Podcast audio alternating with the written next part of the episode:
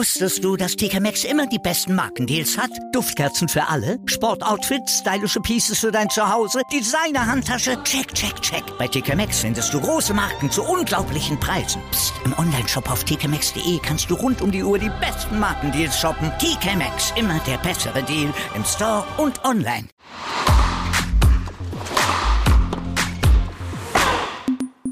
Crosscourt ist endlich zurück. Das war jetzt unsere Winterpause sozusagen und wir werden in den nächsten Monaten wieder häufiger zu hören sein. In der Zwischenzeit ist viel passiert, in der Welt auch viel Unschönes, ähm, aber wir wollten uns hier jetzt auf Tennis fokussieren. Die Nachrichtenlage werdet ihr ja selbst verfolgen und ist, glaube ich, auch mal ganz gut, wenn man auch ein bisschen auf andere Gedanken kommt.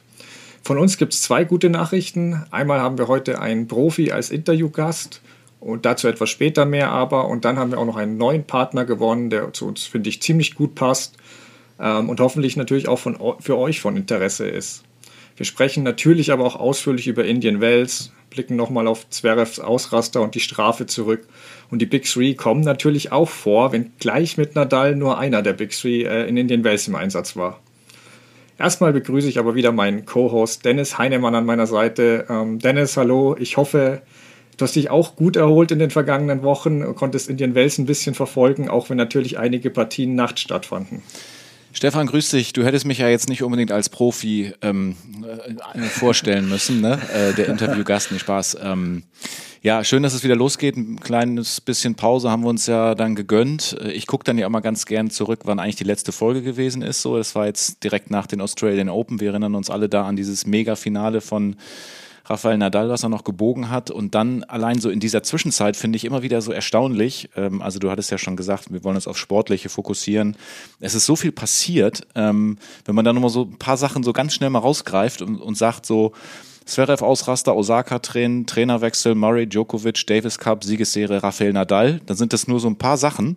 Und irgendwie denkt man, okay, das ist jetzt nur so ein kleiner Einblick. Ähm, ja, aber Indian Wells immer schwierig zu verfolgen. Ähm, ich gucke dann doch eher die Zusammenfassung am nächsten Morgen. Das ist einfach nicht so easy, wenn man dann auch irgendwie noch andere Tätigkeiten hat. Das ist schade manchmal, wenn ich dann sehe, wer da gegen wen spielt und dann ist es aber doch für 23 Uhr angekündigt und dann wird es doch 1 Uhr und ist nicht so leicht. Also ich habe es natürlich verfolgt, aber relativ wenig live. Wie ging es dir?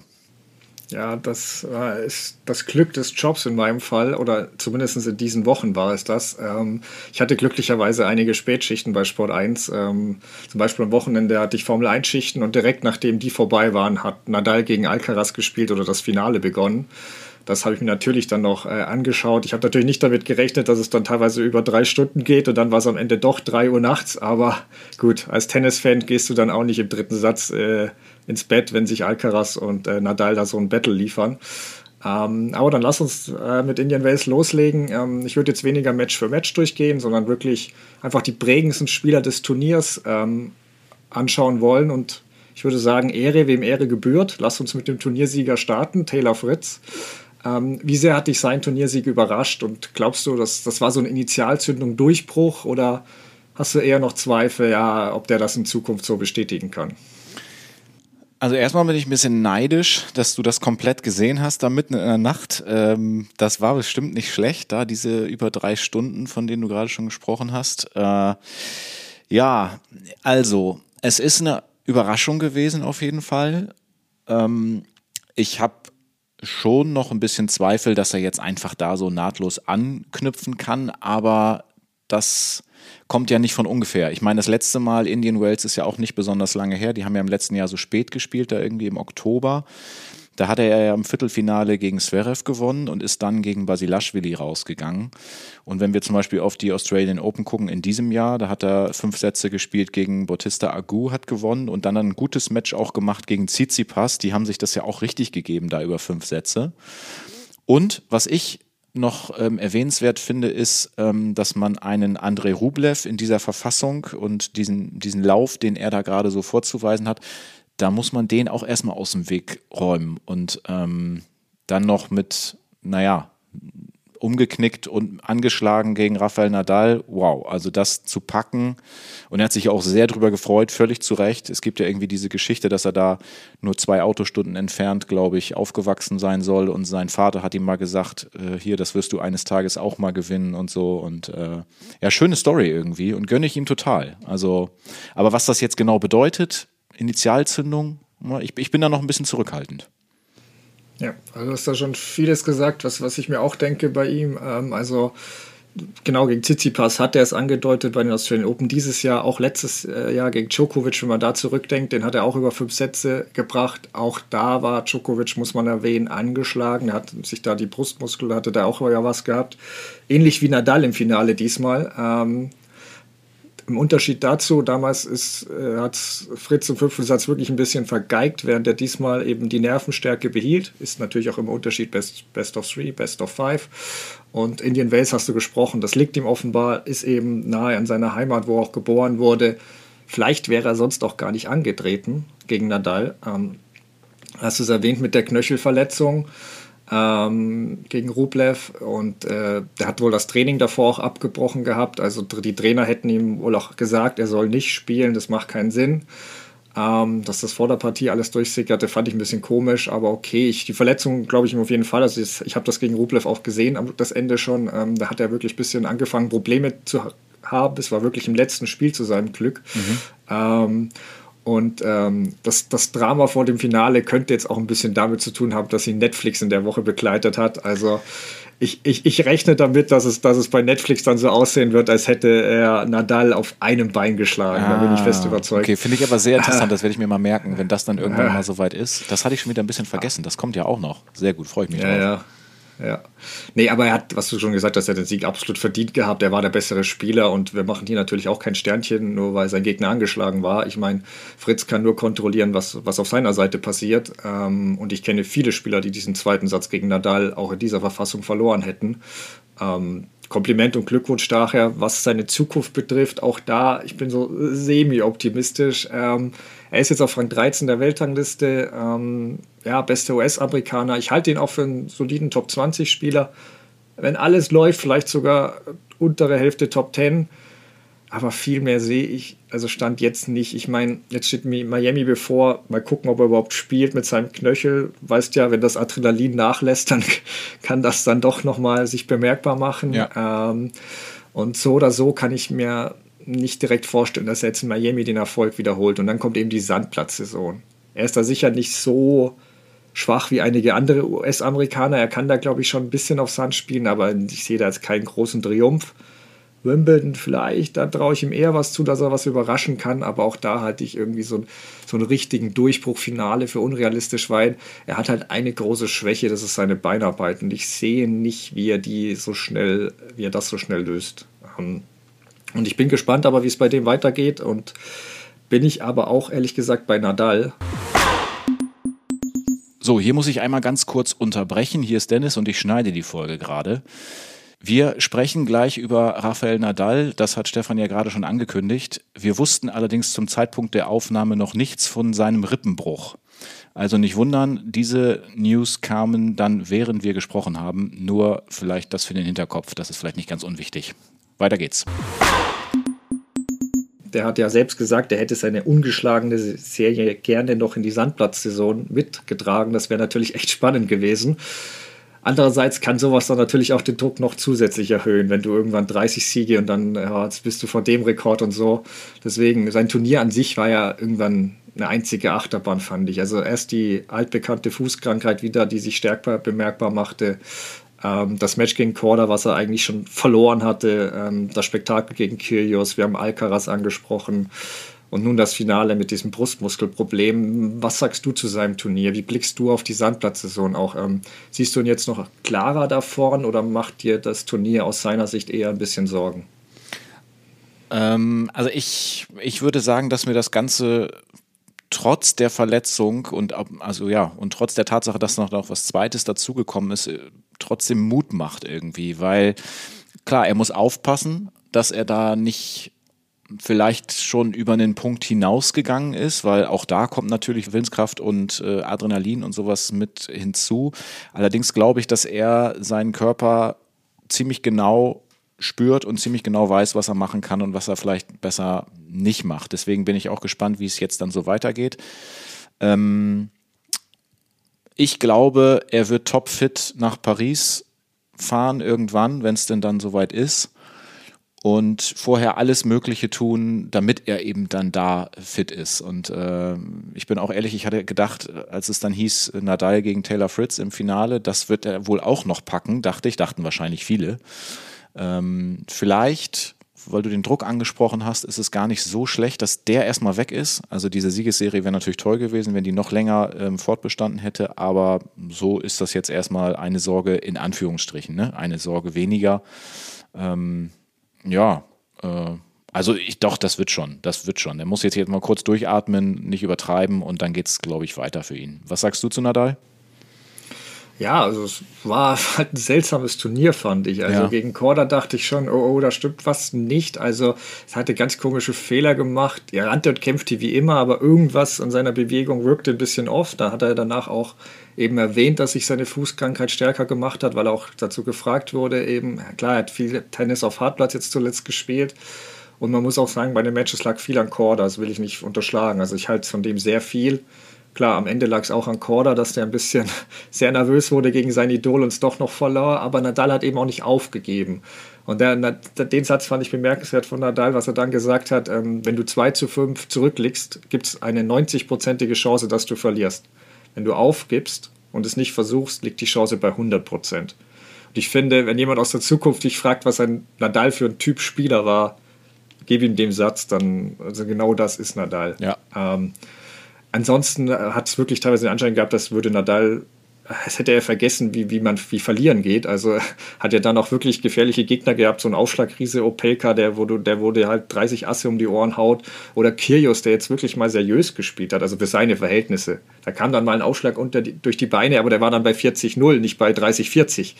Ähm, und dann natürlich das Highlight des Turniers gegen Alcaraz, also Nadal gegen Alcaraz. Ähm, gut, zweiter Satz hätte auch unter dem Titel äh, vom Winde verweht laufen können, aber sonst war es ein echt gutes Match. Also ich komme da später darauf zurück, weil vieles, was mich begeistert hatte, betraf auch Alcaraz. Ähm, aber was es nicht minder bemerkenswert macht, wie Nadal eben auf solche Herausforderungen reagiert, seine Taktik anpasst, nach Lösungen sucht, wenn er wirklich eigentlich für alle aussieht, als wäre er unterlegen. Mhm. Und dann wirklich ähm, gegen Alcaraz zum Beispiel sieben, acht brillante Minuten am Netz spielt, da plötzlich angreift und dann das Match für sich entscheidet. Und ja, zum Finale gibt es nicht viel zu sagen. Also Brustwurstprobleme begannen bei Nadal übrigens auch schon gegen Alcaraz. Ähm, da hat er sich, glaube ich, da hat er sich schon behandeln lassen, ja. Und wurde auch da schon in der BK dazu gefragt und hat dazu was gesagt, aber da war es eben noch nicht so wichtig, weil da hat er gewonnen. Ähm, und jetzt kann man es eben als, entweder als Erklärung hernehmen oder mancher nennt es eben dann eine Ausrede. Nur wer das Match guckte und keine Verletzung gesehen hat, also hat entweder keine Ahnung vom Tennis oder eine verdammt fette Fanbrille eines anderen Spielers auf. Also seine Rückhand war langsamer, sein Aufschlag war schwächer. Ähm, die Zahlen belegen das auch. Also falls Nadal nicht dachte, heute mache ich es mir schwerer und schlag viel langsamer, dann war irgendwas nicht okay. Ähm, dennoch hat er noch große Chancen, sogar ähm, den zweiten Satz zu gewinnen im Tiebreak. Aber vielleicht war es gar nicht so schlecht, denke ich mir da auch, weil ehrlich gesagt, jeder Satz mehr, du weißt nicht, ob du so eine Verletzung schlimmer machst. Also in den mhm. Wells hin oder her, die French Open sind wichtiger.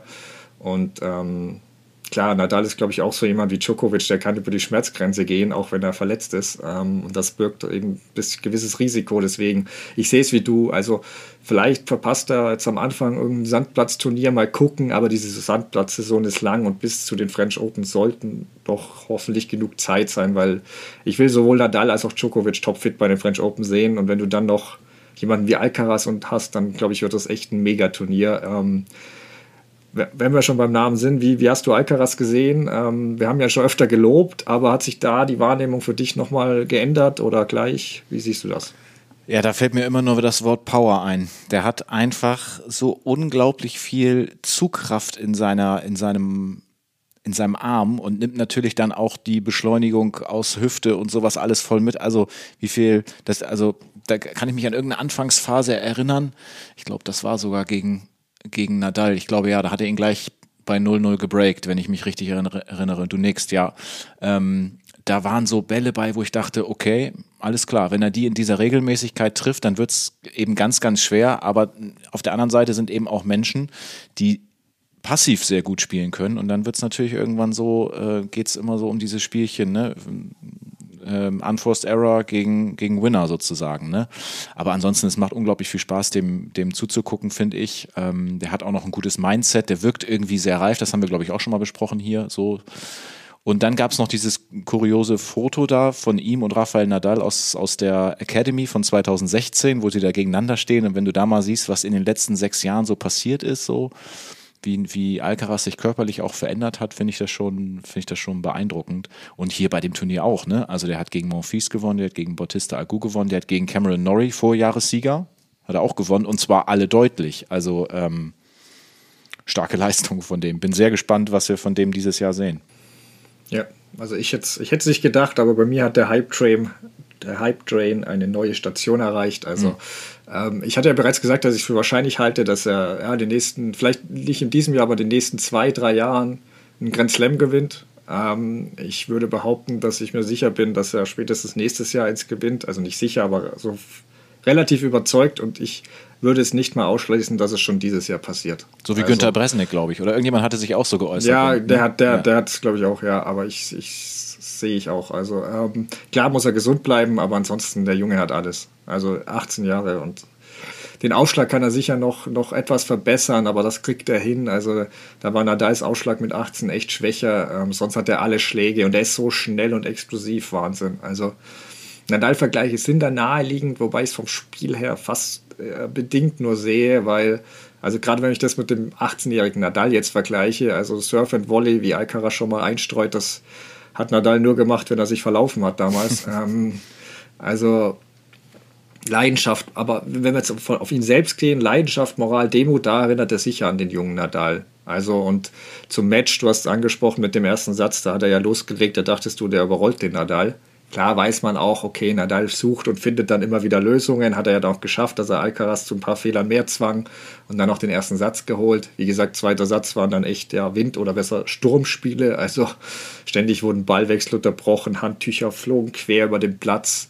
Nadals Wasserflaschen begannen zu wackeln. Das war auch eine super Einstellung. Da dachtest du echt also, äh, bei einer Nahaufnahme, du bist bei Jurassic Park, weil irgendwie ein Tyrannosaurus Rex gerade vorbeistafft. Da hat der ganze Boden so gewackelt mit der Flasche. Ähm, aber es ist halt, was ich so bemerkenswert finde dabei, ähm, Alcaraz kam damit besser zurecht fast als der so erfahrene Nadal.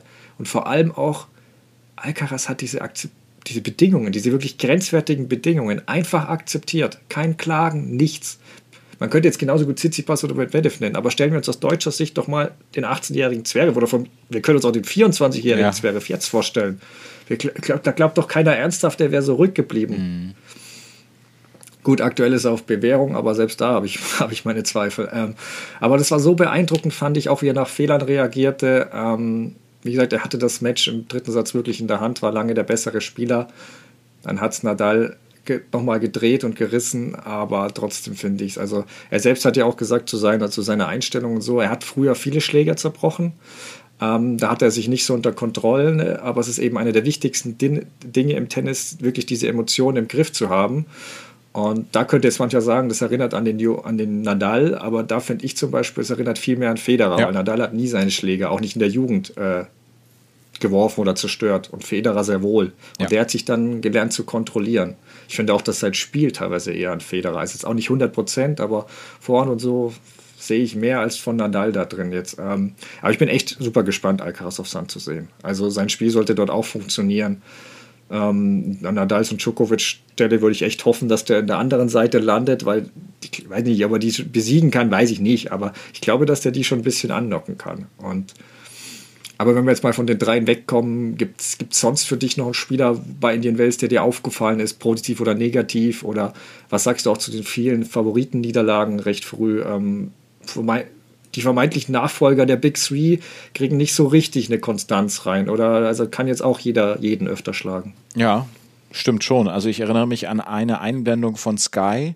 Also ich habe ja auch mal was live gesehen. Ist jetzt nicht, dass ich das alles ähm, am nächsten Tag immer, ne? Es kam schon vor, nur eben nicht so in der Häufigkeit. Und da gab es mal irgendwann diese Einblendung von den Topgesetzten und dann war dann waren immer einige schon ausgegraut, die dann rausgepurzelt waren. Und das war schon erstaunlich. Ähm, also klar, auch die Geschichte mit, mit Medvedev und, und Zverev, wobei Tommy Paul auch ein gutes Spiel gemacht hatte. Äh, Tsitsipas raus gegen Brooksby. Ja, also Brooksby ist, ist, ja auch super interessant und äh, ja, also positive oder negative Überraschungen hattest du ähm, gefragt. Ich muss noch an Nick Kyrgios denken und das ist genau irgendwie so dazwischen. Ich kann mich da immer nicht so richtig, ne? Er hat ja schon wieder so ein bisschen so mit, mit, mit äh, Ben Stiller, der da im Publikum saß, Kontakt so halb aufgenommen und irgendwie, einerseits mag ich das total, irgendwie finde ich das schon auch witzig, wenn er es eben nicht übertreibt und ähm, naja, das äh, manchmal macht das dann ja eben doch, wir kennen ihn.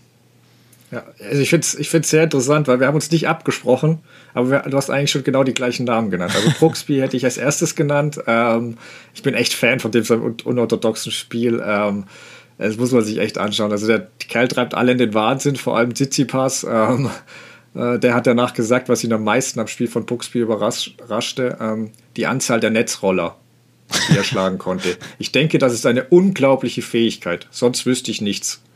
Also, also respektloser ja. geht's nicht. Aber Brooksby nimmt es halt echt gelassen. Ähm, er hat eben nicht diesen Einschlag, bei dem du die Augen aufreißt. Äh, auch, wenn, auch wenn er schnell ist, sieht es jetzt nicht so explosiv aus wie bei Alcaraz. Aber ähm, ich glaube auch, dass der Aufschlag ist halt ein Problem bei ihm. Ich glaube, dass ihn auch deswegen viele unterschätzen. Für mich, wenn er, wenn er da einen guten Aufschlag hätte, glaube ich, dass der echt für richtig Furore sorgen könnte. So kann er immer wieder mal einen ärgern oder schlagen, aber so ganz ohne, ohne Aufschlags, äh, ganz großen Wurf traue ich ihm jetzt auch nicht zu. Du, wie gesagt, die Amis haben so viele Talente, aber du müsstest die irgendwie so zusammenfügen können. Also, weißt du, wenn du Brooksby den Aufschlag von Fritz gibst, oder auch andersrum, Fritz, die Beinarbeit von Brooksby, ja. dann hättest du einen richtig geilen Spieler. Ja. Aber irgendwie, jeder hat so eine Schwäche bei den Amis, die es schwierig machen, dass die, dass der ganz oben landen. Kios hast du auch, ich hatte ihn lange als positives Beispiel im Kopf. Und dann kommt äh, das Match gegen, gegen, gegen Nadal, beziehungsweise das war auch positiv, aber beim Matchball danach, als er diesen Schläger wirft und fast den Balljungen trifft, der sich da gerade noch wegdrückt. Klar, es war keine Absicht, er hat sich entschuldigt, bla bla bla. Ähm, es war halt auch nicht sofort die Entschuldigung, sondern erst nachdem er von dem Gegenwind erfuhr, als er bei der Pressekonferenz darauf angesprochen wurde, hat er sich noch ziemlich aufgeregt über die Frage, was es nach der Partie soll. Es war ja schließlich keine Absicht. Und ja, die Entschuldigung mit dem geschenkten Schläger danach und so, alles toll, aber ich habe bei ihm, und er ist da nicht der Einzige auf der Herrentour, immer das Problem oder das Gefühl, erst dreht man durch, ohne über die Folgen nachzudenken. Scheißegal, was passiert, und danach entschuldigt mich, dann ist ja alles gut. Das ist immer so ein Gefühl. Und ähm, was ich noch gespannt bin, als letztes kurz ist, ob Murrays Rückkehr zu Ivan Lendl, das finde ich ganz cool, ähm, ob die sich auszahlt. Spannende Kombination, finde ich, ähm, braucht noch Zeit, klar, ist jetzt Indian Wells zu früh, um das zu beurteilen.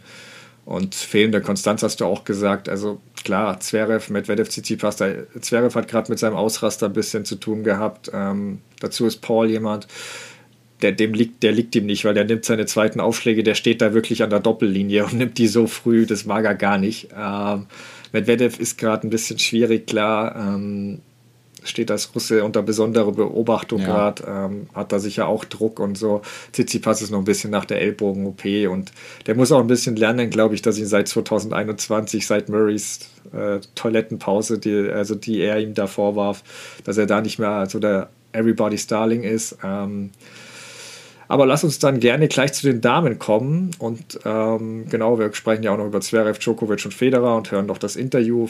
Vorerst erfahrt ihr aber mehr über unseren neuen Partner, der uns die nächsten Monate ja quasi über Schritt und Tritt begleiten wird.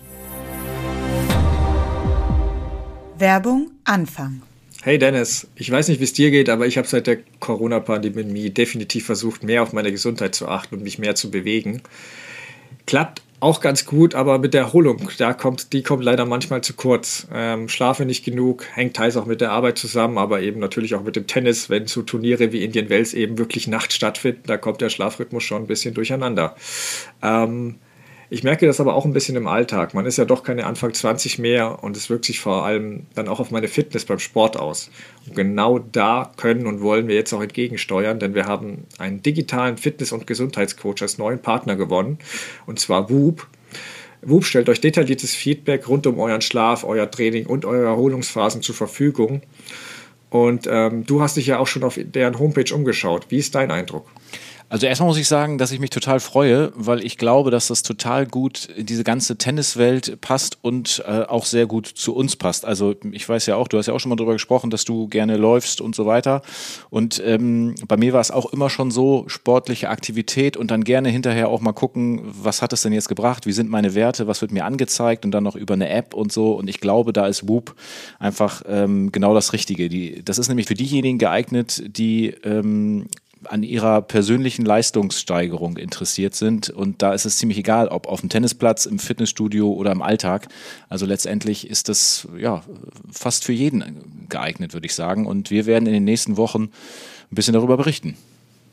Genau, wir müssen dazu sagen, dass Whoop 4.0 noch nicht da ist, aber sie sind schon unterwegs zu uns und wir sind schon sehr gespannt darauf, sie auszuprobieren. Man kann sich ja wirklich auch schon auf der Homepage äh, auf whoop.com umschauen und wenn man da guckt, welche Athleten zum Beispiel Whoop bereits nutzen, also aus dem Tennis sind zum Beispiel ähm, Grand Slam Champions Lawrence Stevens, Zachary und Sabalenko, zum Beispiel aber auch der größte Olympionike, ja wahrscheinlich überhaupt, Michael Phelps. Und für mich sind eben auch die Könige des Sports dabei. Das sind für mich die Triathleten, äh, Sebastian Kienel oder auch Lionel Sanders. Also wenn sogar die was aus dem von dem WUP 4.0 lernen können, dann sollten wir das doch erst recht, oder? Auf jeden Fall. Und ich gehe mal davon aus, dass du genau jetzt die Infos raushaust, wo unsere Zuhörerinnen und Zuhörer denn genau hin müssen, beziehungsweise wie, wie, wie sie davon profitieren können, dass sie hier zuhören. Genau. WUP 4.0 kriegt ihr selbst sogar gratis, aber ihr müsst eben eine Mitgliedschaft abschließen, die ihr monatlich bezahlen könnt.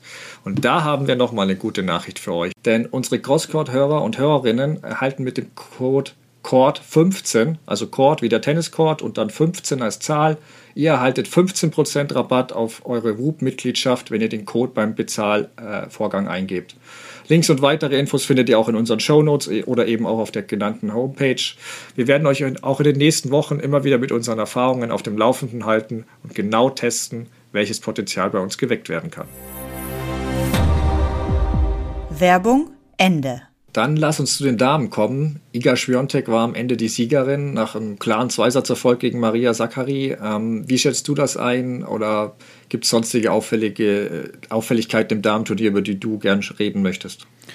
Ja, ich nehme mir mal die Halbfinals raus. Also wenn ich da die Namen lese, Halep, Świątek, Badosa und Sakkari, dann sind das einfach echt auch so die, die man sich da momentan gut vorstellen kann, finde ich. Also beim Turnier zuvor war zum Beispiel der Name Ostapenko nochmal wieder ganz gut mit dabei. Aber gut, jetzt war auch ähm, Ersparti war nicht mit dabei. Aber diese vier Namen, die jetzt hier im Halbfinale gestanden haben, das ist schon so, das könnte man eigentlich schon so unterschreiben, denke ich. Ähm, klar, ähm, Naomi Osaka ist ja sowieso eine besondere Situation momentan. Sie ist ja so weit hinten in der, in der Weltrangliste. Ja, und auf ähm, Iga Swiatek bezogen, ähm, sich erst so stark immer zurückzukämpfen. Die hat ja ähm, mehrere Male ordentlich ähm, zurückgelegen in den ersten drei Runden, unter anderem auch gegen Angie Kerber und dann immer so richtig aufgedreht. Und was sie dann nach hinten raus aber gezeigt hat, ähm, also ab Viertelfinale, Halbfinale und dann Finale, das war ja dann schon wirklich wahnsinnig souverän, wo ich dachte, okay, also jetzt ist sie wahrscheinlich erst so richtig ins Rollen gekommen und mit diesem, mit diesem Sieg ist sie, glaube ich, im, im Race, ähm, was die Finals betrifft, jetzt schon also ziemlich, ziemlich weit vorne mit dabei. Also äh, sehr stark momentan. Ja, also was du schon gesagt hast, die, der Blick auf die Halbfinalisten ist echt interessant, ähm, weil man muss dazu sagen, Indian Wells ist ein echt langsamer Hartplatz, also fast schon ein bisschen wie ein Sandplatz. Ähm, und du hast die Damen-Halbfinalisten angesprochen, Schwiontek, Zachary, Halep, Badosa. Also würdest du mir sagen, das sind die Halbfinalisten den, bei den French Open ähm, in diesem Jahr? Würde ich, würde ich vielleicht wahrscheinlich erst noch fragen, ja, was ist mit Barty? Aber wenn du sagst, okay, ja, die hat einen schlechten Tag, würde ich dir das sofort abkaufen. Also mhm. Das sind vier sehr gute Sandplatzspielerinnen auch. Schwiontek hat jetzt besonders diese Fähigkeiten, auch wirklich so Partien ihren Stempel aufzudrücken. Es gibt viele Sätze, die die da wirklich auch mit 6-0, 6-1 oder 6-2 gewinnt. Ähm, du hast es erwähnt, dreimal hat sie eben den ersten Satz verloren, aber wie Nadal ist ja auch ihr Idol, sie findet danach Lösungen ähm, und wird dann stärker eher, während der Rest eher ein bisschen nachlässt oft. Ähm, Und ich hatte ja vergangenes Jahr gesagt, dass ich ja zutraue, vier oder fünfmal äh, die French Open zu gewinnen. Direkt danach hat sie gegen Zachary verloren. ähm, aber ich bleibe durchaus bei meiner Prognose, also so nach so Turnieren. Ich glaube schon, dass die, dass die richtig gut ist und dass da noch öfter was gewinnt. Und gerade im Finale ist ja auch stark, was sie so ein bisschen von ihrer Gegnerin Zachary unterscheidet. Ähm, das ist eine tolle Spielerin, wahrscheinlich gerade sogar die konstanteste auf der Tour, deswegen auch zu Recht Nummer drei der Welt. Ähm, aber in großen Momenten flattern der gern mal die Nerven. Ähm, ja, sie kommt fairerweise eben auch über die Athletik, die Power ein bisschen mehr, hat jetzt nicht so den einen super Schlag, mit dem sie Punkte beenden kann. Und spielerisch ist in der Nabati und der Schwiontek schon unterlegen, finde ich. Aber sie ist eben sehr konstant und es gilt eben auch, dass du öfter du dich in diese Positionen bringst, Halbfinals, Filars, irgendwann platzt halt dieser Knoten. Also irgendwann hast du vielleicht auch das Glück, du triffst auf eine angeschlagene Spielerin oder eine, eine, die noch nervöser ist als du. Und dann kann halt der Knoten aufgehen. Also deswegen, ich sehe die schon WTA-Turniere gewinnen, bei Slams mal gucken. Ähm, aber mehrere Slams würde ich eher einer Spiontek zutrauen, muss ich sagen. Ähm, die erwarte ich eben für die Sandplatzsaison auch echt stark. Dazu eben Zachary Badosa, Halep und eben natürlich Barty. Ähm, aber mal gucken. Eine, die ich jetzt nicht unbedingt bei den ganz heißen Favoritinnen auf Sand dazu zähle, aber die mir hier in den, in den Wels äh, gut gefallen hat, ist Angie Kerber. Wie war dein Eindruck von ihr und ja, und was ist so dein Ausblick für die Sandplatzsaison? Ja, bei Sand und, und Angie Kerber, da muss ich immer noch ans letzte Jahr denken. Auch, ähm, ich glaube, erste Runde recht klar raus. Weißt du noch gerade gegen wen? Ich habe es wieder vergessen, aber da war nicht viel zu holen. Erste Runde Roland Garros. Ja, es war die Ukrainerin Kalinina. Kalinina, ah, alles klar. Okay, ja, das, das lief ja nicht so wirklich gut und Angie und Sand ist ja sowieso so eine Geschichte, ist jetzt nicht ihr stärkster Belag. Aber jetzt hier gegen Swiontek, ähm, das ist ein Spiel, was ich sogar gesehen habe. Ähm, das war ein richtig guter Auftritt und bis zum 3-3 im fünften Satz war da alles komplett offen. Sie hat da. Dritten, dritten Satz. Was habe ich gesagt? Fünfter. Fünfter, das, das, geht natürlich nicht. Ich, Im dritten nee. Satz meine ich natürlich, ist ja völlig klar. Also bis zum dritten, im dritten Satz 3-3 war alles offen. Äh, sie hat äh, frühes Break dahin bekommen, hat es dann leider nicht geschafft, das zu bestätigen, macht dann kein, äh, holt dann kein Spiel mehr und äh, geht dann mit 3-6 quasi raus. Ähm, ganz interessant übrigens, läuft ähm, in Miami wahrscheinlich auf Naomi Osaka. Es kann gut sein, dass das so kommt. Ähm, aber um das zu unterfüttern, was du gesagt hast, war es insgesamt ein gutes Spiel von ihr, ein sehr, sehr guter Auftritt. Zumal sie auch gesagt hat, es gibt momentan einfach Dinge, die, die wichtiger sind. Ne? Sie hat sich da in einem Interview ja auch so ein bisschen positioniert und gesagt, Tennis ist jetzt gerade nicht das, was für mich komplett im Vordergrund steht, aus verständlichen Gründen. Und dann war das einfach eine ganz gute Leistung von ihr, fand ich. Ja, Nee, sehe ich auch so. Also in Runde 1 gegen die Chinesin äh, Sheng war schon viel Krampf dabei, aber war sie auch mit Doppelbreak äh, zurück im dritten Satz. Aber gerade nach solchen wundersamen Comebacks habe ich bei ihr immer das Gefühl, okay, sie hat jetzt ein zweites Leben bekommen und danach spielt sie irgendwie befreiter auf. Also gegen Kasatkina hatte sie schon öfter Probleme, dass sie da, da so durchmarschierte, war stark. Und klar, Spiontek hast du auch erwähnt, sie hat elf Spiele der abgenommen und das hat sonst keine geschafft bei dem Turnier. Heißt ja auch schon was. Also stimmt mich schon positiv tief. Klar, jetzt kommt die ungelebte Sandplatzsaison. Also beim Porsche Grand Prix in Stuttgart würde ich ja schon noch äh, was zutrauen, weil das ist in der Halle und da ist der Belag sehr schnell. Das ist schon fast ein Hartplatz teilweise. Also das glaube ich, da kann sie schon was, was liefern. Paris muss man mal gucken, je nachdem, da kommt viel auf die Auslosung an. Ähm, klar, vorher steht aber eh noch der Billie Jean King Cup an. Ähm, da trifft Deutschland ja in der Qualifikationsrunde mit der April auf Kasachstan. Ähm, darf man nicht unterschätzen mit Rybakina und äh, Putintseva. Äh, kein, kein, kein, leichtes, kein leichtes Los. Ähm, wir hoffen aber natürlich alle noch, dass sich die goldene Generation bzw. Das Überbleibsel davon irgendwann noch mit dem Titel belohnt. Also da muss dann ein Sieg her. Eine, die dort auch dabei sein wird, ist Jule Niemeyer. Diese ist 22 Jahre jung, hat jetzt vor einigen Jahren ihr Abitur gemacht und eben ist jetzt auch nach Verletzungssorgen, greift die jetzt voll an auf der Tour, ähm, schnuppert auch schon an den Top 100 und ja, ich habe mit ihr am Rande des WTA-Turniers in Miami äh, sprechen können. Damals war die Nominierung war zu einem Zeitpunkt leider noch nicht raus. Aber ich habe sie auch so trotzdem, glaube ich, viele interessante Sachen fragen können. Ihre erste Erfolge, Idole, die Lücke im deutschen Damen-Tennis. Aber lasst uns einfach mal reinhorchen. Hallo Jule, erstmal schön, dass du dir für uns die Zeit nimmst. Ähm, wir zeichnen jetzt ja am Donnerstag, den 16. März auf und äh, du hast mir erzählt, dass du dich jetzt jüngst auf dem Weg vom Turnier in Indian Wells nach Miami gemacht hast. Äh, wie ist es denn da vor Ort? Ich vermute mal, du hast in Miami noch nicht so viel außer dem Trainingsplatz gesehen. Nee, genau. Ich habe ehrlich gesagt noch gar nichts gesehen. weil wir gestern Abend relativ spät angekommen sind. Und deswegen, ich war noch nicht auf der Anlage. Und genau, deswegen, ich werde jetzt morgen das erste Mal auf die Anlage gehen und dann mal schauen, was sich da so ergibt. Auf jeden Fall zwei, zwei Trainingseinheiten und ich bin, bin sehr gespannt. Ja, zu deinem Tourleben kommen wir ja dann noch, ähm, beziehungsweise deine erste Erfahrungen dort auch. Ähm, lass uns erstmal einen Blick zurückwerfen für alle, die dich jetzt auch vielleicht noch nicht so gut kennen. Wie bist du zum Tennis gekommen und ähm, wann hast du gemerkt oder gewusst, dass du das auch mal zum Beruf machen willst? Ich habe mit drei Jahren angefangen. Ich habe äh, meine Brüder auf der Straße spielen sehen und ja, habe es dann einfach mal ausprobiert habe dann relativ schnell auch gemerkt, dass ich das ein bisschen intensiver machen möchte. Habe dann mit fünf schon so Kleinfeldturniere gespielt und dann war ich relativ schnell im Bezirkstraining und Verbandstraining und ja, habe dann gewusst, okay, dass ich das, das gerne professionell machen würde.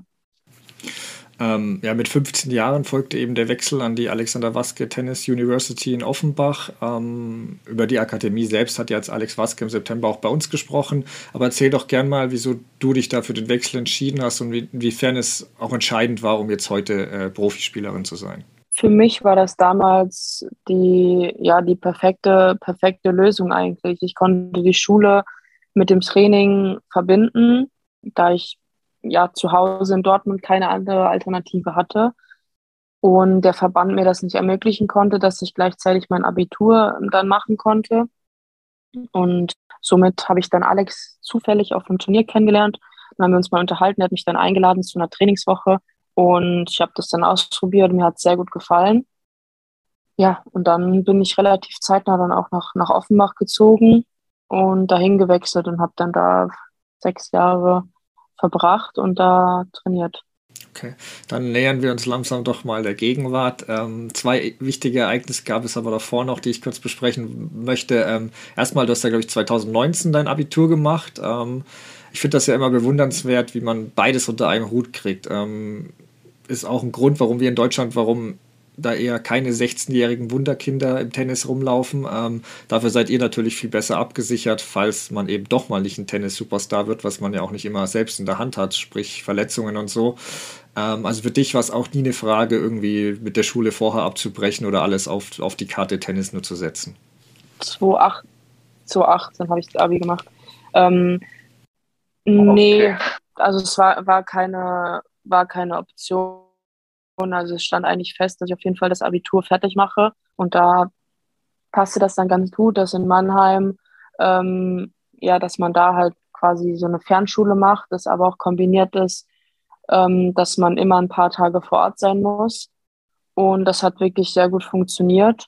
Ähm, ja, also das, ich kenne auch einige Spielerinnen und Spieler, die das jetzt heute immer noch machen, die, ähm, wo das auch super funktioniert, die jetzt auch ihr Abi machen und deswegen kann ich das auf jeden Fall jedem, jedem Sportler, Profisportler empfehlen.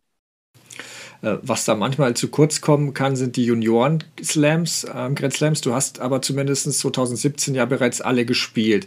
Wie, wie schätzt du das ein? Ist das schon eine Erfahrung, die einem später weiterhilft? Man, man, man lernt schon ein bisschen so die Gegebenheiten kennen, vielleicht sieht die Stars oder schätzt du es weniger wichtig ein? Weil es ja durchaus so eine Debatte hier auch in Deutschland, dass man da recht wenig Spieler und Spielerinnen oft bei den Junioren-Grand Slams hat.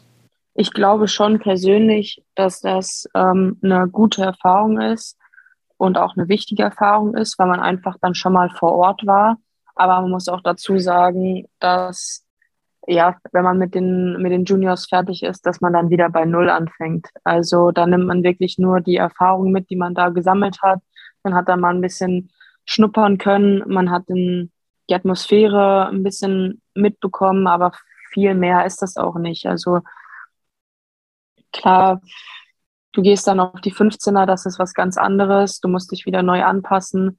Also da geht's wirklich nur darum, dass man mal so ein kleines, ja, so ein Gespür dafür bekommt, wie das so abläuft und dass das vielleicht dann nicht mehr so ganz neu ist, wenn man mal auf der Anlage ist. Wobei das dann natürlich auch nochmal bei den Profis ganz anders abläuft als bei den Juniors. Also in Australien zum Beispiel ist man ganz woanders.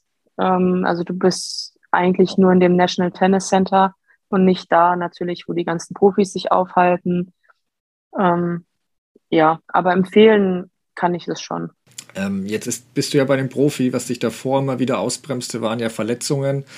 Ähm, gerade die Schulter machte, glaube ich, längere Zeit Probleme. Da bist du ja dann auch im vergangenen Jahr, glaube ich, nach Regensburg gewechselt, wo dich eben dann auch ja mit, äh, mit ähm, Fitnesstrainer Florian Zitzelsberger und auch dem Coach Michael Geserer zusammengetan hast. Ähm, da werden jetzt sicher einige Hörer sagen, ja, hey, die kenne ich doch. Genau, das war das Erfolgsduo von der anderen Jule, äh, Julia Görges. Und Geserer hat ja natürlich zuletzt auch sehr erfolgreich mit Jennifer Brady zusammengearbeitet gehabt. Ähm, wie kam es dazu und wie haben sie dir geholfen, dass du jetzt sogar schon an den Top 100 anklopfst?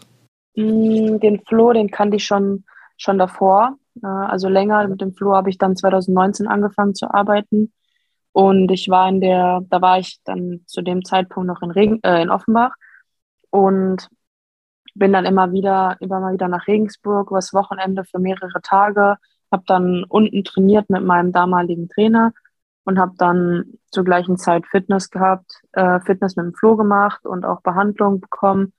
Und ja, irgendwann habe ich dann einfach ähm, ja das, das Gefühl gehabt, ich muss was anderes machen und ich wollte dann wirklich täglich auch mit, mit dem ganzen Team in Regensburg arbeiten.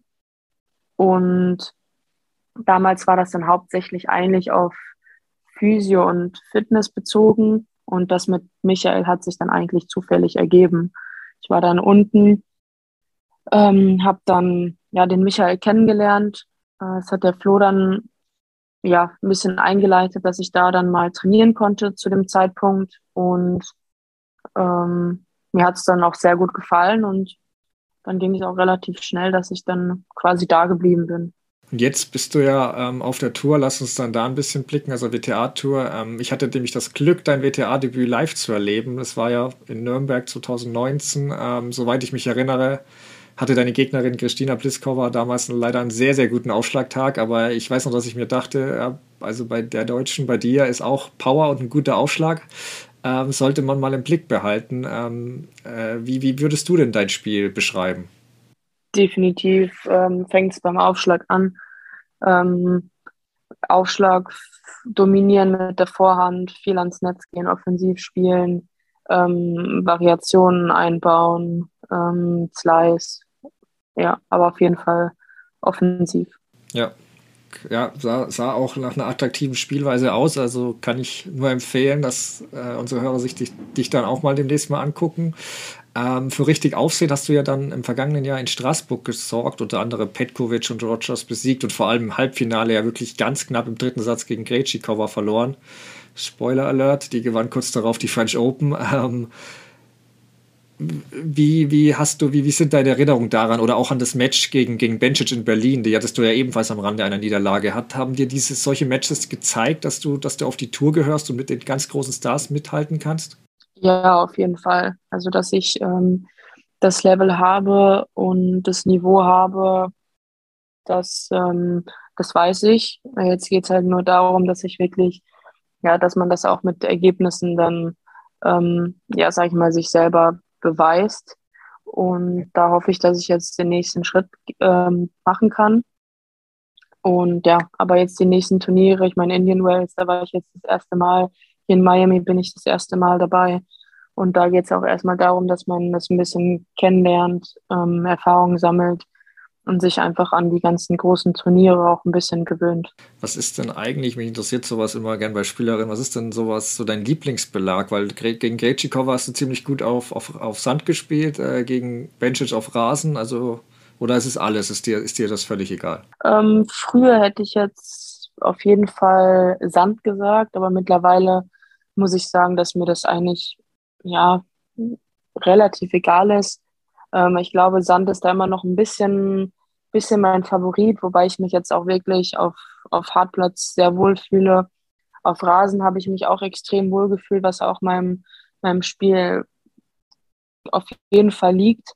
Und ja, deswegen, also auf was für einen Belag ich spiele, ist mir eigentlich relativ egal, weil ich auch glaube, dass es wirklich, dass jeder Belag zu meinem Spiel eigentlich passt. Das ist auf jeden Fall eine gute Einstellung, weil ich weiß, da das ist nicht bei allen äh, Spielern und Spielerinnen so. Da gibt es ja schon einige, die den ein oder anderen Belag ja fast komplett ablehnen. Ähm, äh, wenn wir auf dieses Jahr blicken, du hast Australian Open Hauptfeld ganz knapp in der finalen Quali-Runde verpasst. Ich werde jetzt nicht fragen, dich nicht fragen, ob dich das geärgert hat, sonst wärst du keine Profispielerin wahrscheinlich. Ähm, aber sowas kann ja auch antreiben. Ähm, ich vermute mal stark, dass es dein nächstes großes Ziel das Hauptfeld der French Open ist, weil über Ranking kommen ja, glaube ich, die ersten 104 rein und du bist aktuell auf 109, also ist ja in Reichweite. ja, das, das sagt sich so einfach. Ähm, ja, ich muss sagen, wir haben uns da kein, kein großes Ziel irgendwie gesteckt. Also natürlich will man langfristig gesehen die Hauptfelder spielen und ich bin davon überzeugt, dass das auch relativ zeitnah passieren wird. Ähm, und deswegen gehen wir von Turnier zu Turnier, Match, ähm, Match zu Match und schauen dann einfach, ähm, was passiert. Aber es bringt nichts, sich da irgendwelche Ziele zu setzen oder über irgendwelche Punkte und Rankings nachzudenken.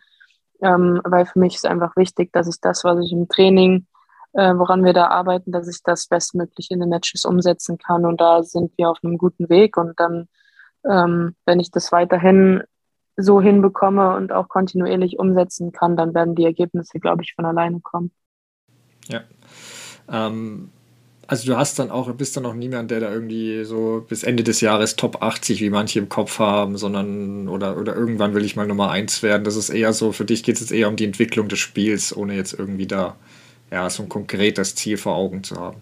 Ja, genau, weil ich finde, wenn ich mir jetzt sage, okay, ich würde gerne äh, nach Miami jetzt zum Beispiel, äh, keine Ahnung was stehen, dann ähm, bringt mir das nichts, weil ähm, es geht immer um Leistung, es geht darum, dass die Spielerin äh, oder jetzt ich persönlich ähm, einfach meine Leistung auf den Platz bringe und wenn ich das tue, dann kommen die Ergebnisse von alleine und da die Ergebnisse können nur kommen, wenn ich auch wirklich ähm, ja, mich kontinuierlich verbessere und die Sachen gut umsetze.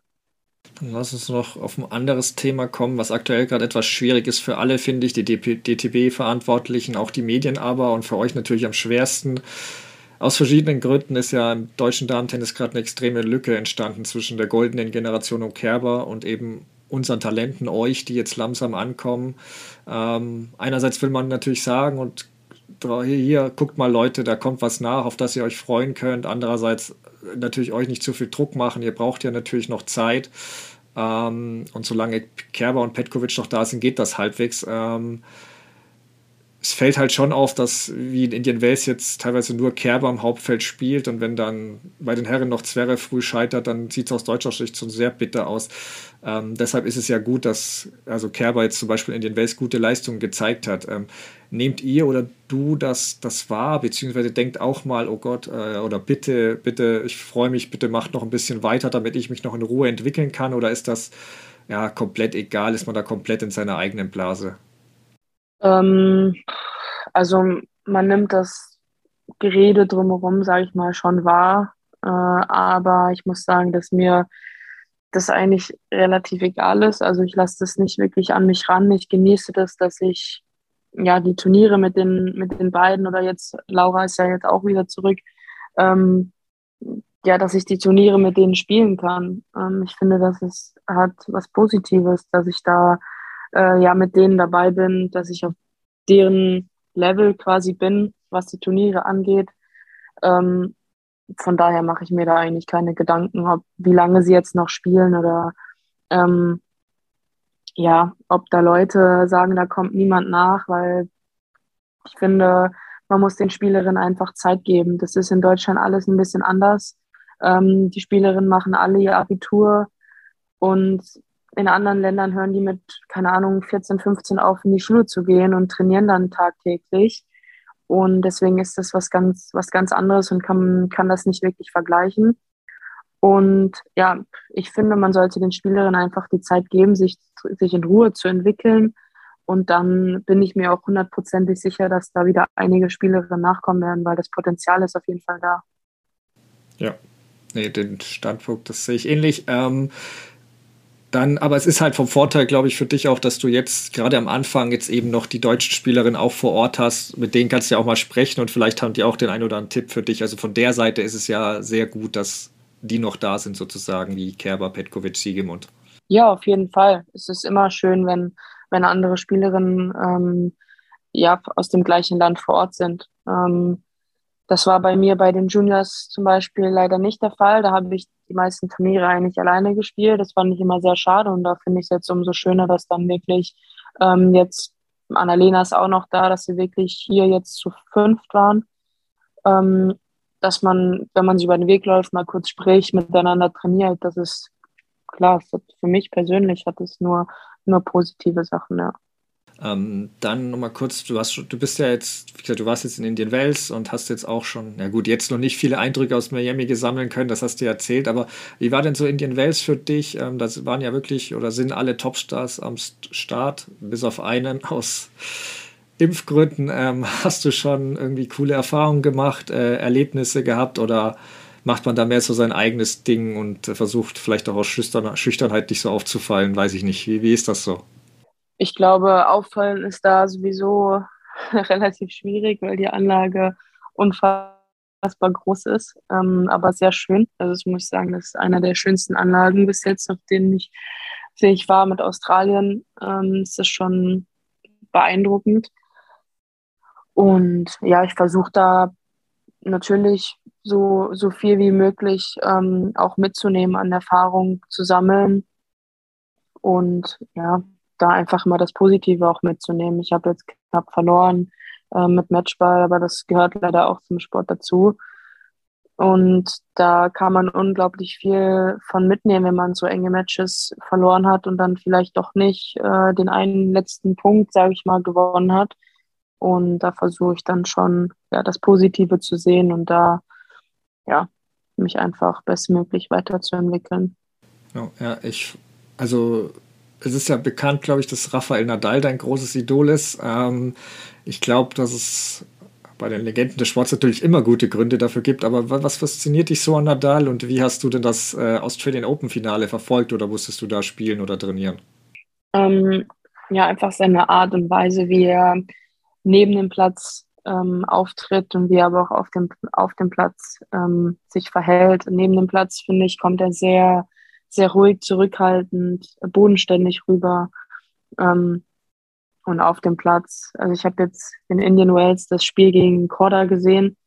Ähm, ein bisschen den dritten Satz habe ich mir angeschaut live und das war dann schon beeindruckend. Also 2-5 Doppelbreak hinten, dass er da dann nochmal zurückkommt.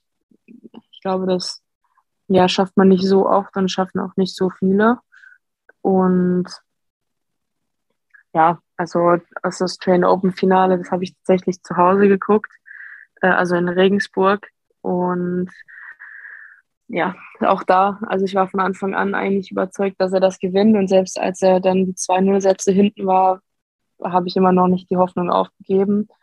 Und ja, er hat gewonnen. Also mehr, mehr brauche ich dazu, glaube ich, nicht sagen. Nee, hätten, hätten wir dich fragen sollen vor unseren Tipps, äh, weil wir hatten äh, auf Medvedev getippt, muss ich zugeben, im Podcast. Ähm, nein, aber äh, hast, konntest du schon, konntest du denn schon so ein Erinnerungsfoto machen oder zumindest eine Begrüßung oder so? Ich weiß nicht, ist wahrscheinlich in Indian Wells oder hast du das noch vor? Nee, dafür bin ich auch nicht der Typ, der dann, ja. äh, der dann zu ihm hingeht oder generell zu jemandem hingeht und da irgendwie nach einem Foto oder Autogramm oder sowas fragt, weil ähm, ja, ich glaube, das ist was anderes, wenn man dann vielleicht höher steht und man sich kennt oder was auch immer. Aber ähm, ich würde jetzt niemals irgendwie zu ihm hingehen und nach einem Foto fragen. Ja, kann ich, kann ich verstehen. Dann zwei schnelle Abschlussfragen noch. Ähm, was sind denn deine sonstigen Hobbys so? Oder ich meine, du kommst ja aus Dortmund und bist BVB-Fan, habe ich gehört. Ähm, freuen sich wahrscheinlich Jan-Lennart Struff und Andreas Mies, dass sie ein bisschen Unterstützung haben gegen die Bayern-Armada so mit Zverev und Kerber und so. Ähm, ja, erzähl mal so. Also ja, Dortmund-Fan, wahrscheinlich, weil du, weil du aus der Stadt kommst und sonstige Hobbys so. Genau, ich bin in Dortmund geboren, deswegen ist es eigentlich relativ schwierig, dann nicht Dortmund zu supporten. Ähm, ansonsten, ja, also ich viel Zeit habe ich sowieso nicht, da ich einfach extrem viel unterwegs bin. Ähm, ich muss sagen, ich schaue extrem gerne Fußball generell, also nicht nur Dortmund. Ich verfolge sehr viel, ähm, schaue mir extrem viele Spiele an. Ähm, und ja, sonst einfach versuchen, viel Zeit zu verbringen mit, mit engen Freunden, mit der Familie. Und ja, wie gesagt, wenn ich viel unterwegs bin, ähm, bleibt da sowieso nicht allzu viel Zeit. Ja, klar.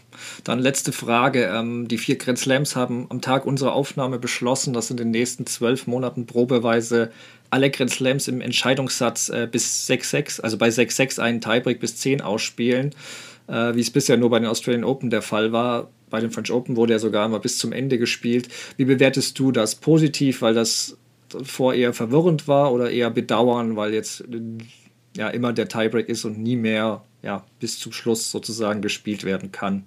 Ich muss sagen, ich finde es gut, dass es bei allen Grand Slams jetzt wirklich die gleiche Regel gibt ähm, und das überall gleich ist, weil davor war es schon ein bisschen ja, verwirrend. Aber ähm, ich finde, da geht auch ein bisschen, ja, so ein bisschen die Spannung weg. Also natürlich bei sechs, bei sechs beide dann Match Tiebreak zu spielen, für die Zuschauer ist es wahrscheinlich wirklich ja auch schön.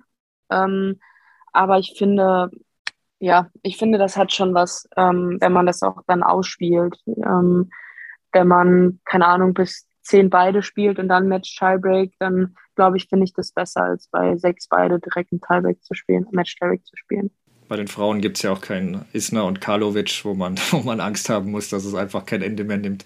Also ich glaube, Breaks äh, gibt es da früher oder später schon mal. Ähm, dann vielen Dank für deine Zeit, äh, viel Glück für Miami und ja, wir hoffen natürlich auch, dass wir dich bei den French Open dann sehen, vielleicht im Hauptfeld ähm, und du dort weiter Erfahrungen sammeln kannst. Vielen Dank. Dankeschön für die Einladung. Schwiontek, Kasatkina, Niemeyer, die Nadal-Fans auf der Damentour nehmen langsam Überhand. Ähm, man muss aber auch erwähnen, dass sie zwischen Miami in der Quali leider knapp in drei Sätzen an der Australierin Storm Sanders gescheitert ist. Man muss ihr einfach noch ein bisschen Zeit geben, glaube ich. Ähm, ich würde mit dir aber gerne trotzdem noch auf die letzte Frage eingehen wollen. Was sagst du denn zur neuen Einheitlichkeit bei den Grand Slams, dass jetzt wirklich der Entscheidungssatz bei 6-6 äh, immer in den Tiebreak bis 10 ausgespielt wird? Ja, wir hatten da schon mal drüber gesprochen in irgendeiner vergangenen Folge und ich muss sagen, ich kann mit beiden eigentlich gut leben. Also so ist es, also man muss vielleicht so ein bisschen unterscheiden zwischen der Zuschauersicht und der Spielersicht. Ähm, für uns Zuschauer hat das bestimmt mal einen Reiz, wenn das dann so in Wimbledon bis was weiß ich wohin geht. Aber für die SpielerInnen, die da auf dem Platz stehen, ist das wahrscheinlich einfach schon besser, okay, jetzt ist es eben im dritten oder im fünften Satz am Ende so und ich weiß ganz genau, jetzt kommt dieser eine Match-Tiebreak, wer zuerst zehn Punkte hat, der gewinnt und dann ist es auch durch. Von daher, ähm, es macht es irgendwie ein bisschen einfacher, aber so, es, es, passieren ja auch manchmal so Kuriositäten auf der Tour. Davon wird es dann ja in diesem Fall dann weniger geben. Aber für mich ist das völlig okay. Also ich weiß nicht. Oder, oder vermisst du es? Yep.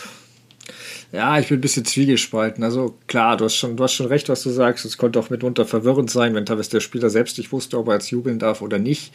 Ähm, für die Männer am fünften Satz finde ich es auch okay. Gerade in den ersten Runden war es sonst oft auch ein großer Nachteil für die nächste Runde, wenn du da ewig gespielt hast. Im Finale verstehe ich zum Beispiel den Sinn nicht dahinter. Ähm, da hängt doch jeder am Bildschirm und desto länger, desto besser. Also da können die Spieler auch danach Wochen Pause machen. Da würde ich mir wünschen, dass man es dann zumindest ausspielt und ich finde es gerade eben auch bei den Damen schade. Also ich plädiere ja weiter dafür, dass die Damen zumindest ab dem Viertelfinale auch Best of Five spielen.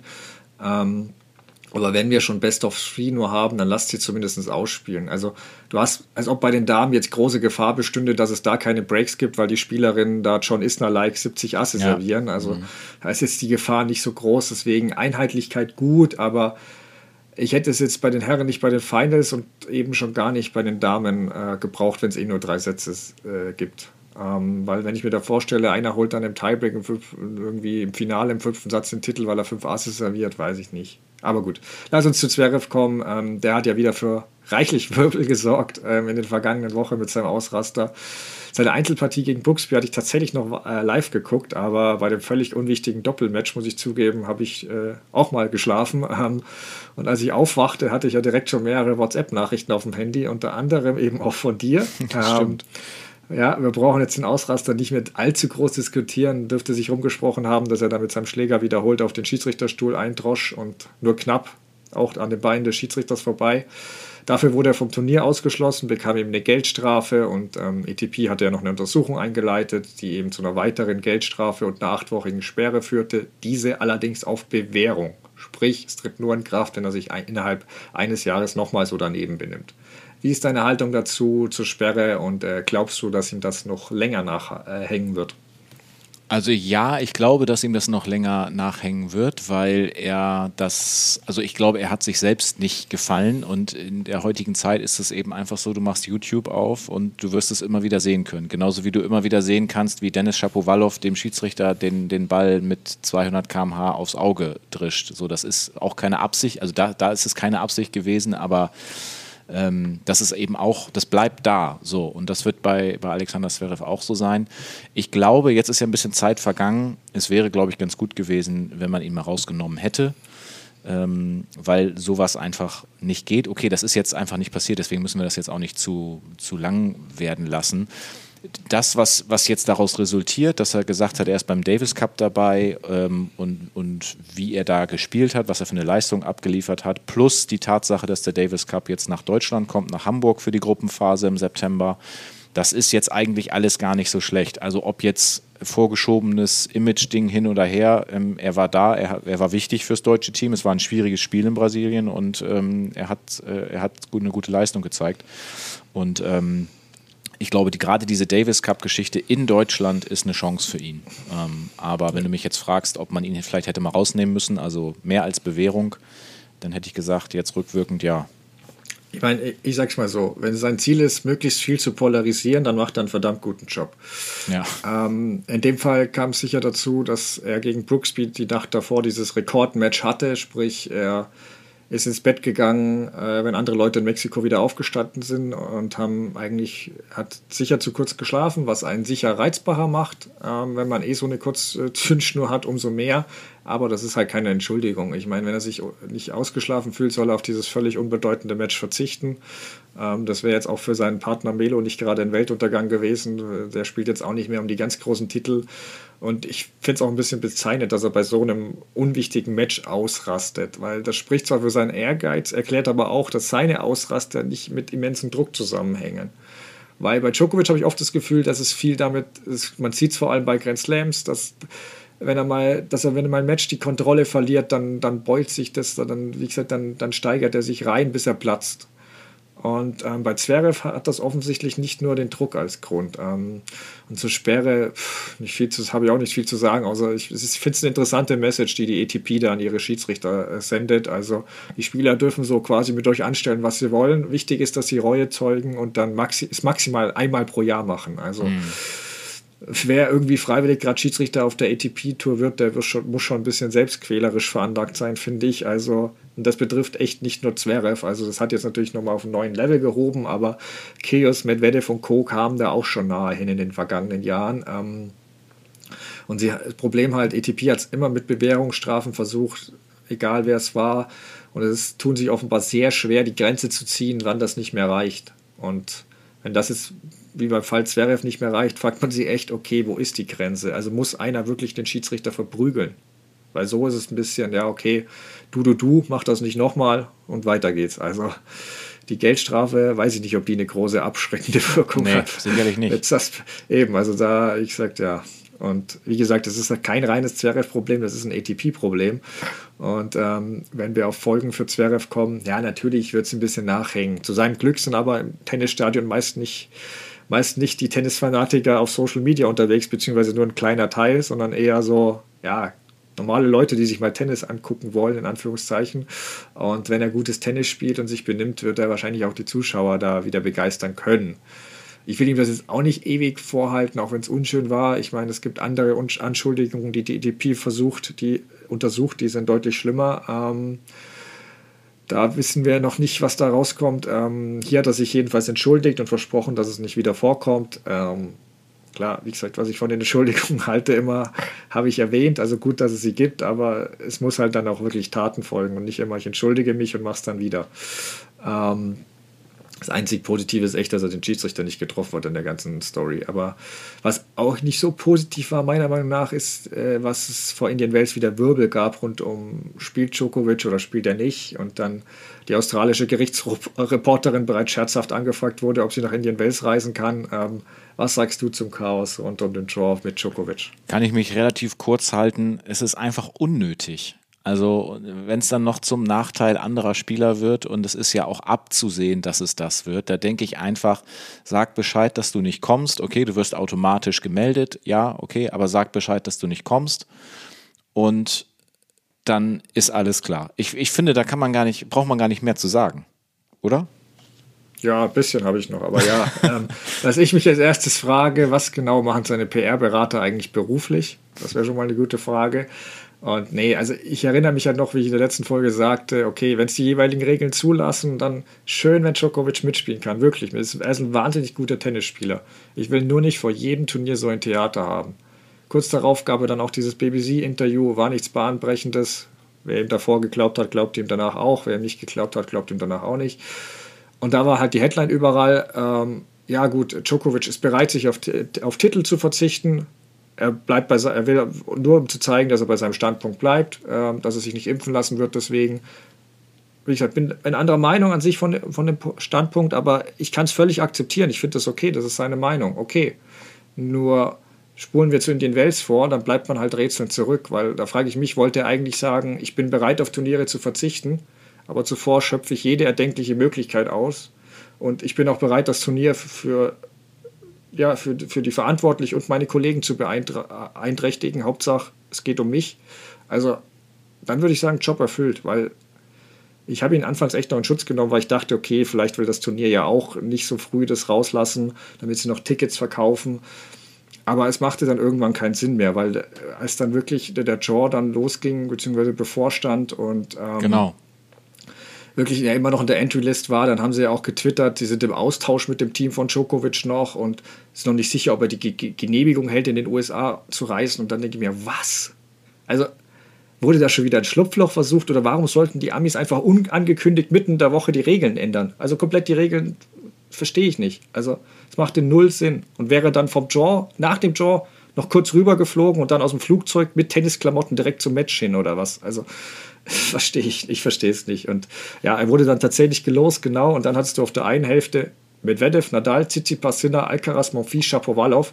In der anderen Hälfte hattest du bei aller Liebe Dimitrov, der dann Djokovic ersetzt hat. Also ich sage es ganz ehrlich, ich habe in der, in der, dem Tag, äh, in der Hälfte, wo Djokovic gespielt hätte, habe ich an dem Tag immer Tennispause gemacht, weil äh, die andere Hälfte war viel aufregender. Mhm. Also es tut mir leid. Und ich finde es halt wahnsinnig egoistisch. Er ist ja wirklich einer eigentlich, der sich immer für andere Spieler auch einsetzt. Da loben ihn ja auch eine, viele dafür. Und das finde ich toll, aber was soll das dann hier? Also ich verstehe, dass er nicht schon vorher drei Wochen absagt. Die Regeln können sich ändern, ähm, gerade in diesen Zeiten, aber wirklich 24 Stunden nach dem Tor zu warten, was hätte in dem einen Tag denn passieren sollen, mitten in der Woche?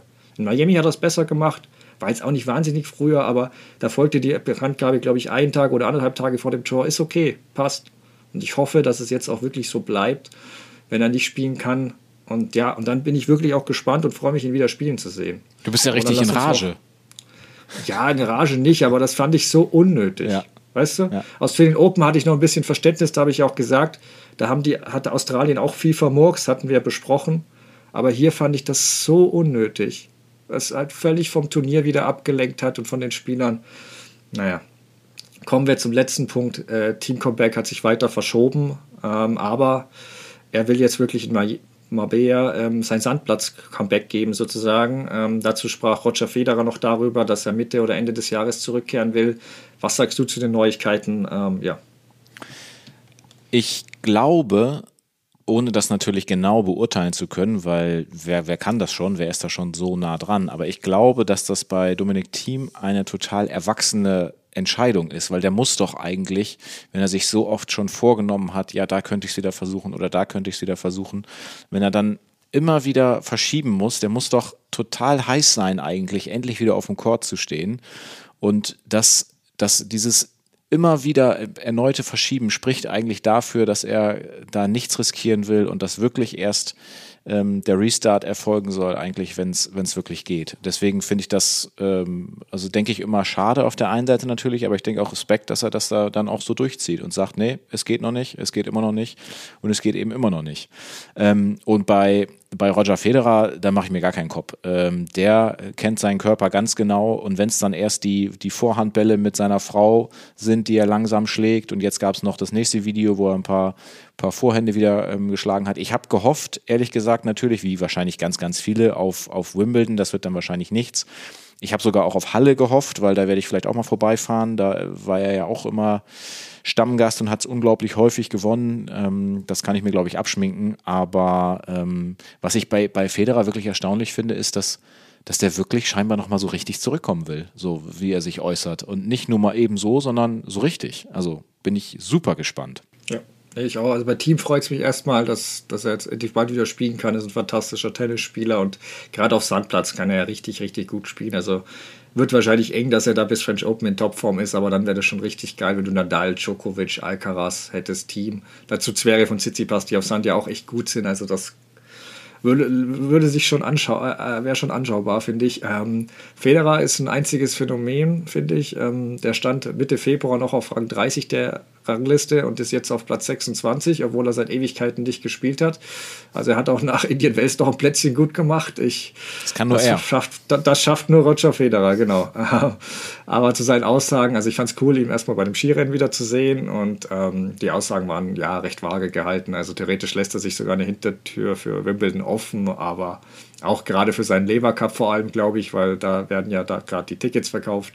Und ähm, würde mich natürlich freuen, in den Wimbledon zu sehen, aber halte ich für unrealistisch. Ähm, wahrscheinlich eher 2023.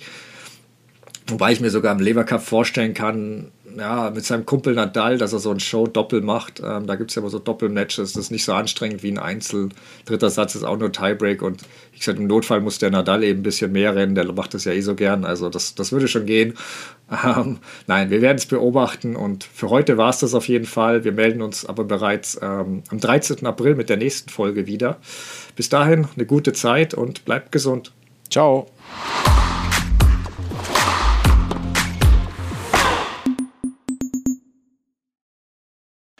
Wieder live von Ihrem Toyota-Partner mit diesem Leasing-Auftakt. Der neue Toyota Jahreshybrid. Ab 179 Euro im Monat. Ohne Anzahlung. Seine Sicherheitsassistenten laufen mit. Und ja, ab ins Netz mit voller Konnektivität. Auch am Start die Toyota Team Deutschland Sondermodelle. Ohne Anzahlung geht's in die nächste Runde. Jetzt los sprinten zu Ihrem Toyota-Partner. Wie viele Kaffees waren es heute schon? Kaffee spielt im Leben vieler eine sehr große Rolle. Und das nicht nur zu Hause oder im Café, sondern auch am Arbeitsplatz. Dafür gibt es Lavazza Professional. Kaffee am Arbeitsplatz, der genauso lecker schmeckt wie in eurem Lieblingscafé. Die perfekte Kaffeelösung für jede Art von Unternehmen. Klein, mittel, groß. Ihr habt auf jeden Fall einen Kaffee, der schmeckt.